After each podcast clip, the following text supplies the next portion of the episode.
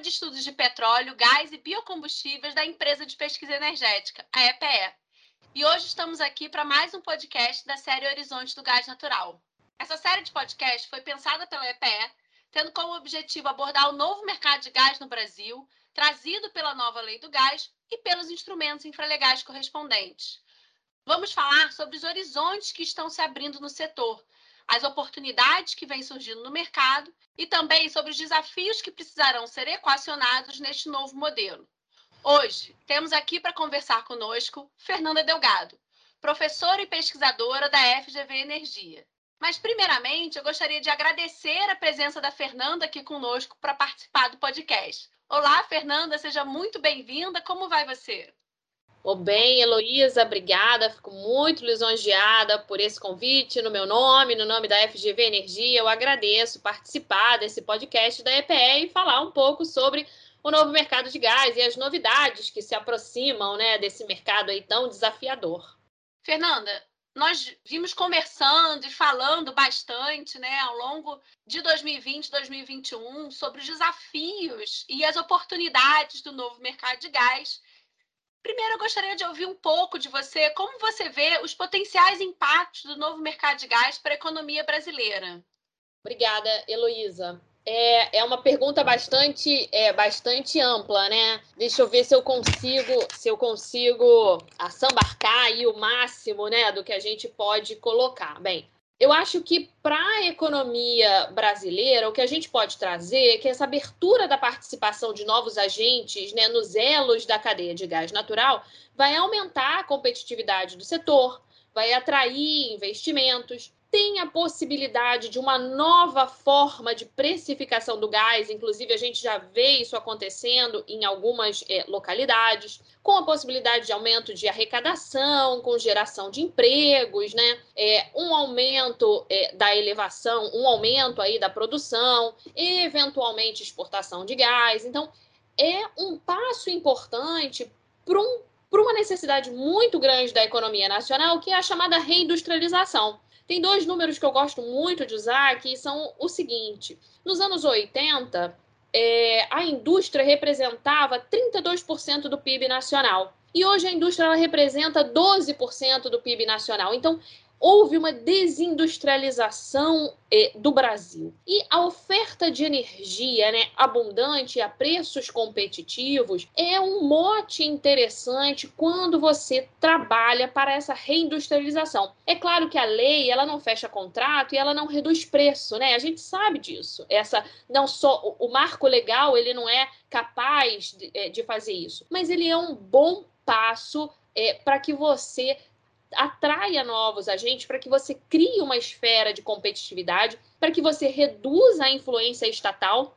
Eu gosto de discutir, eu gosto de destacar essa redução da, da influência estatal, e com isso, né, você traz é, é, essa possibilidade de reindustrialização do Brasil. O gás é insumo né, para diversos setores energointensivos, a gente sabe bastante disso, a indústria química, siderúrgica, cerâmica, né? Esse novo marco, né, pode trazer essa competitividade para os setores industriais. É bom a gente lembrar que o gás, né, é, é 45% do consumo de gás do Brasil está no setor industrial. Então, se eu consigo ofertar um gás a preços melhores na ponta para esse consumidor, numa qualidade é, boa, eu consigo trazer uma alavanca de potencial de crescimento é, de PIB, de reduzir a dependência de outros combustíveis. Né? A gente tem o gás ainda como alavanca da transição energética, né? é, um, é um combustível menos emissor. A gente pode falar de uma troca interenergética entre companhias e processos que ainda usam diesel, óleo combustível, até mesmo lenha catada, né, Heloísa? A gente ainda vê muito disso pelo interior do país. E quando você fala na troca desse combustível com uma intensidade maior de carbono, né?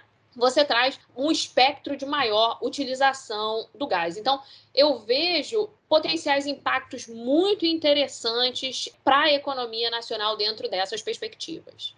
Obrigada, Fernanda. Muita coisa, resposta muito completa a gente precisa, então, conseguir aproveitar esse potencial. Né? A gente tem que conseguir trazer essa, essa, esses potenciais impactos e transformar eles em realidade. E na minha visão, e na visão da EPE, apesar da gente ter avançado bastante, a gente precisa continuar, persistir nas mudanças para chegar lá no final nos nossos objetivos e, de fato, trazer concretude para a sociedade brasileira. E aí, para a gente chegar nesse resultado, eu queria saber primeiro o que você acha, quais aprimoramentos que a gente ainda precisa fazer no segmento de transporte de gás. Bom, não é minha especialidade, né, Heloísa? Vamos lá, vamos ver o que, que eu posso, o que eu posso contribuir de uma forma mais macro, né? Eu acho que o aprimoramento ele, ele se dá quando você muda o atual modelo de transporte de gás de ponto a ponto para um modelo de acesso de rede, né? E você dá uma maior flexibilidade do sistema e uma possibilidade de atuação independente dos transportadores, né? Isso é um ponto, isso é um ponto interessante essa, essa questão da entrada e saída de gás natural que pode ser contratada é, de forma independente é muito interessante também. É, concessão de acesso a terceiros, né? E a questão da base não discriminatória do sistema de transporte, né? Ou seja, quando a Petrobras renuncia à exclusividade da capacidade de transporte é, e de, e de é, é indicação de pontos de retirada de gás. Isso eu acho extremamente importante. Novamente, eu gosto de destacar quando você tem a redução da influência estatal, né, a redução do poder de monopólio é, do mercado, acho bastante interessante. É, a desverticalização, né, os operadores não podem mais ser controlados direto ou indiretamente por outras empresas, né, por outros elos da cadeia. É um ponto bastante interessante que precisa ser abordado toda a questão de transparência operacional, capacidade de transporte, tarifas disponíveis, né? E volto no ponto que é atração de investimentos, modernização dos transportes de gás, né? E uma, uma coisa que é bom destacar também, Heloísa, quando a gente está no meio da questão é, de transição energética, né, é bom a gente deixar na mesa que existem outras formas de transporte de gás que não necessariamente o, a questão do gasoduto, né?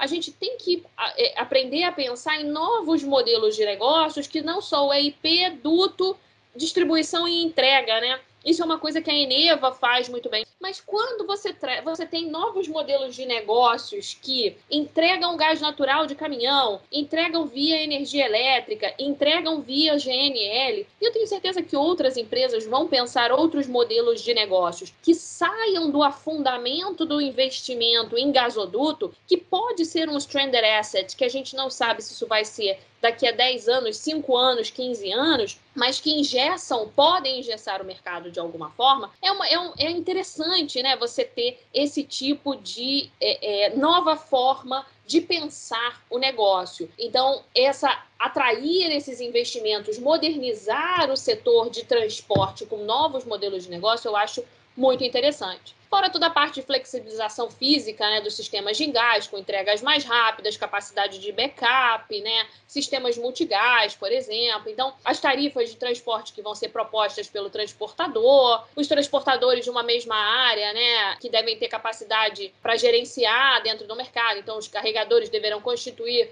um conselho de usuários para monitorar o desempenho. Então, você ainda tem uma série de questões de aprimoramentos que podem existir dentro do mercado. Você já avançou muita coisa, tem muita coisa ainda a ser feita, mas tem um, um mundo de oportunidades, tem um espectro muito largo de oportunidades para quem quer fazer negócio no modelo é, de transporte convencional e no modelo de transporte de novos negócios, de novas formas de se pensar o negócio que podem surgir. Obrigada, Fernando. Uma resposta bastante ampla. O segmento de transporte ele é fundamental, pelo que você, pelo que você falou, para a gente ter todos os benefícios de um mercado de gás dinâmico e competitivo. Mas para chegar no consumidor final, quem leva o gás para o consumidor final é a distribuição, né? A gente tem lá, produz, tem que passar pelo sistema de transporte para todos esses benefícios serem apropriados, a gente tem que entender que é uma indústria de rede e essa rede ela termina lá no segmento de distribuição. A distribuição, ela é competência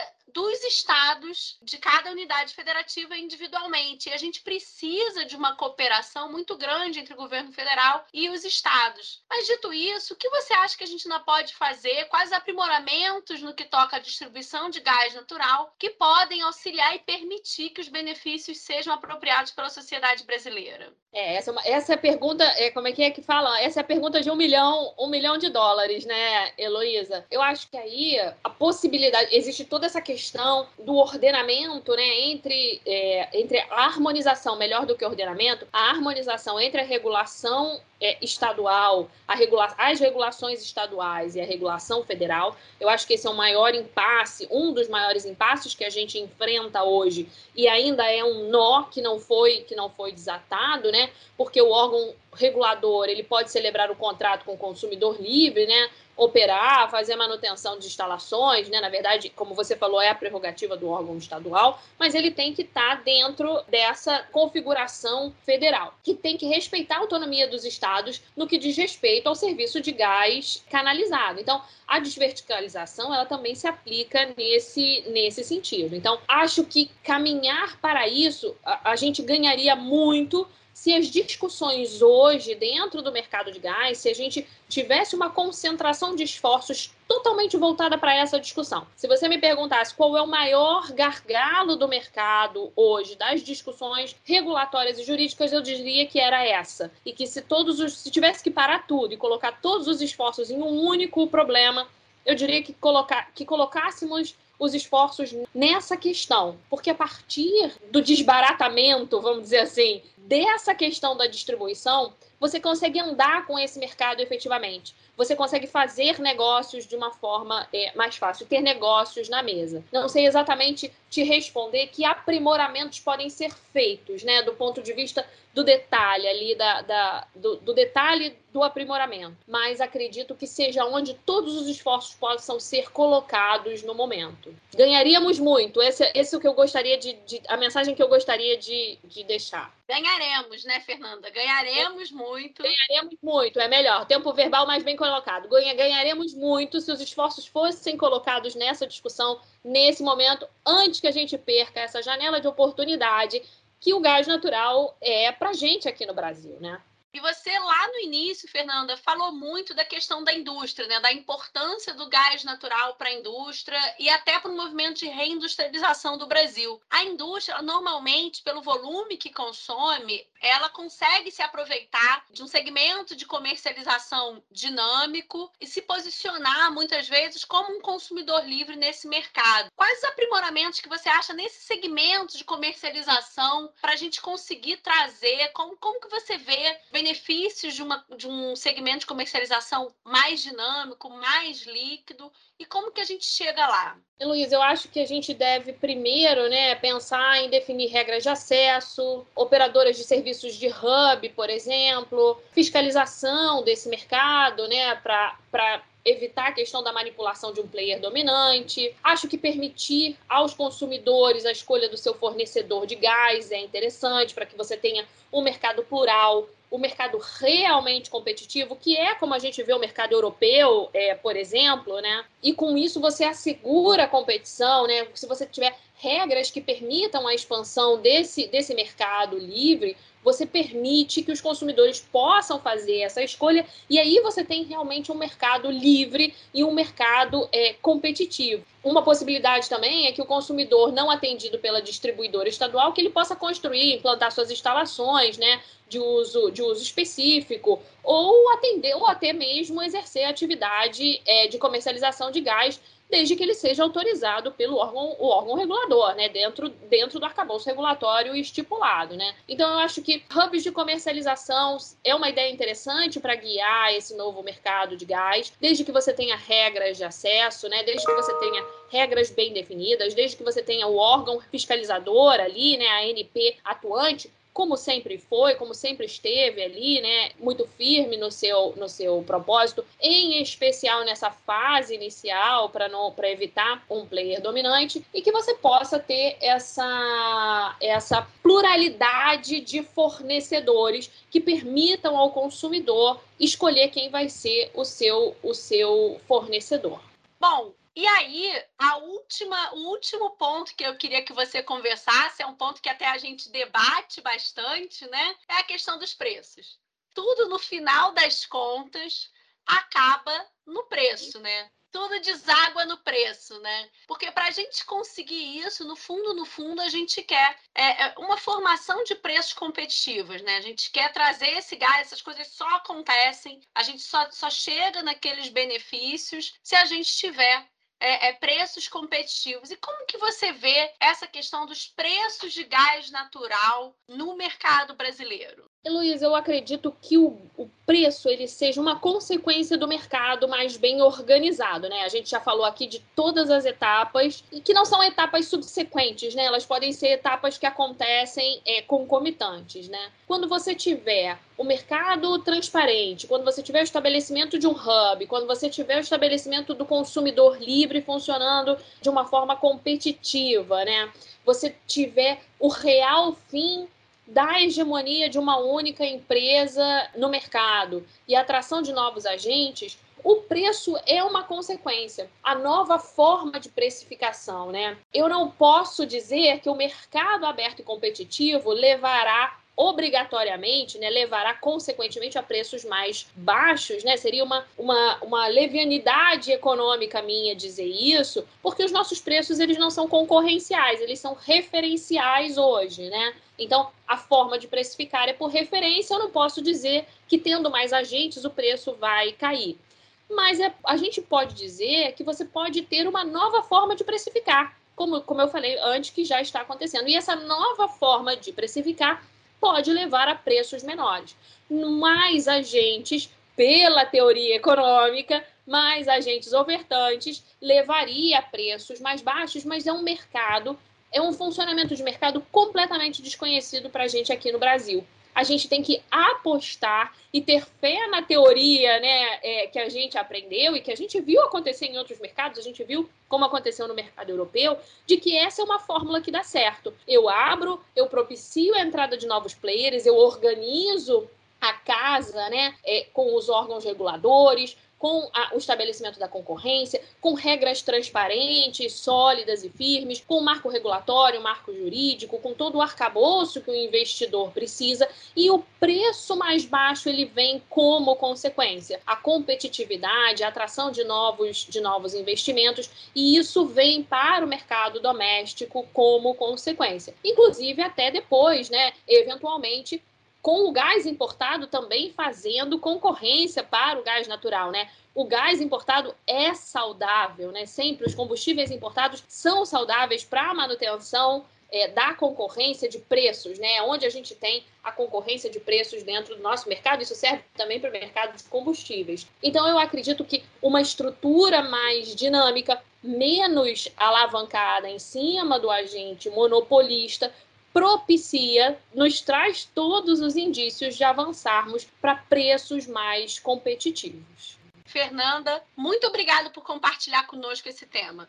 Foi um imenso prazer falar com você. Para quem desejar conhecer nossas publicações sobre todos os temas de gás natural, pode acessar o site da EPE, www.epe.gov.br.